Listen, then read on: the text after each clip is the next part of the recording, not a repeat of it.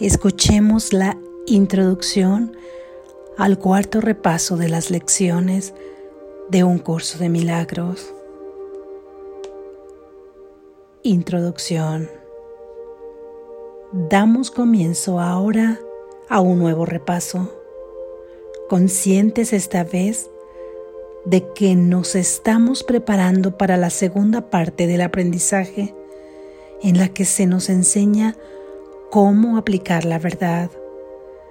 Hoy empezaremos a prepararnos para lo que sigue más adelante.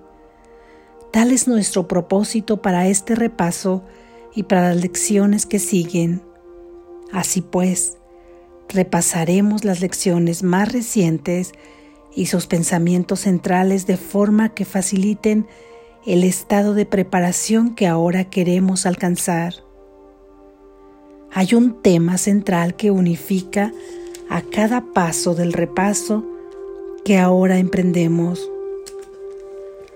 el cual puede enunciarse de manera muy simple con estas palabras. Mi mente alberga solo lo que pienso con Dios. Esto es un hecho y representa la verdad de lo que eres y de lo que tu Padre es este fue el pensamiento mediante el cual el Padre creó a su Hijo, estableciéndolo así como co-creador con Él. Este es el pensamiento que garantiza plenamente la salvación del Hijo, pues en su mente no puede haber otros pensamientos salvo los que su Padre comparte con Él. La falta de perdón es lo que impide que este pensamiento llegue a su conciencia. No obstante, es verdad eternamente. Comencemos nuestra preparación tratando de entender las múltiples formas tras las que se puede ocultar muy cuidadosamente la falta del verdadero perdón, puesto que son ilusiones no se perciben simplemente como lo que son, defensas que te impiden ver y reconocer tus pensamientos rencorosos. Su propósito es mostrarte otra cosa y demorar la corrección mediante autoengaños diseñados para que ocupen su lugar.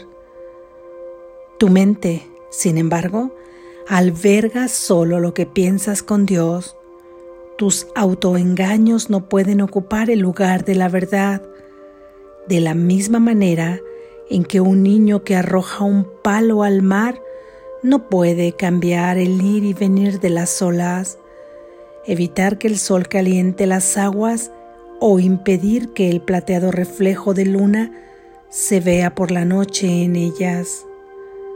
Así es como daremos comienzo a cada periodo de práctica de este repaso, preparando nuestras mentes para que comprendan las lecciones que nos corresponde leer y comprendan el significado que tienen para nosotros.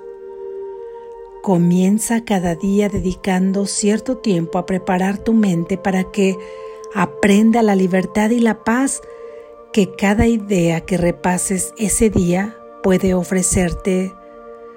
Haz que tu mente tenga una actitud receptiva, despéjala de todo pensamiento engañoso y deja que solo éste la ocupe completamente y elimine los demás. Mi mente alberga solo lo que pienso con Dios. Cinco minutos que le dediques a este pensamiento serán suficientes para encauzar el día según las pautas que Dios ha fijado y para poner su mente a cargo de todos los pensamientos que has de recibir ese día. Estos no procederán únicamente de ti, pues los compartirás con Él y así cada uno de ellos te traerá mensajes de su amor devolviéndole a él mensajes del suyo. De esta forma es como estarás en comunión con el Señor de las multitudes, tal como Él mismo lo ha dispuesto, y así como su compleción se une a Él, Del mismo modo Él se unirá a ti, que te completas al unirte a Él y a Él unirse a ti. Después de haberte preparado, lee simplemente cada una de las dos ideas que se han asignado para el repaso de ese día. Luego cierra los ojos y repítelas lentamente para tus adentros. No hay prisa ahora, pues estás utilizando el tiempo para el propósito que se le dio. Deja que cada palabra refulja con el significado que Dios le ha dado, tal como se te ha dado a ti a través de su voz. Deja que cada idea que repases ese día te conceda el regalo que Él ha depositado en ella para que tú lo recibas de parte de Él y no utilizaremos en nuestra práctica otro formato que este. Cada vez que el reloj marque la hora, trae a la mente el pensamiento con el que comenzó el día y pasa un momento de regocijamiento con él.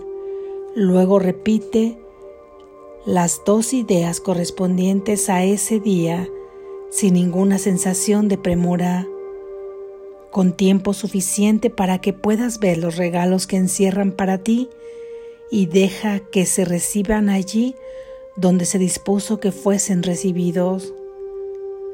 No vamos a añadir otros pensamientos, sino que dejamos que estos mensajes sean lo que realmente son. No necesitamos otra cosa que esto para que se nos dé felicidad y descanso, eterna quietud, perfecta certeza, y todo lo que nuestro Padre dispone que recibamos como nuestra herencia de parte de Él.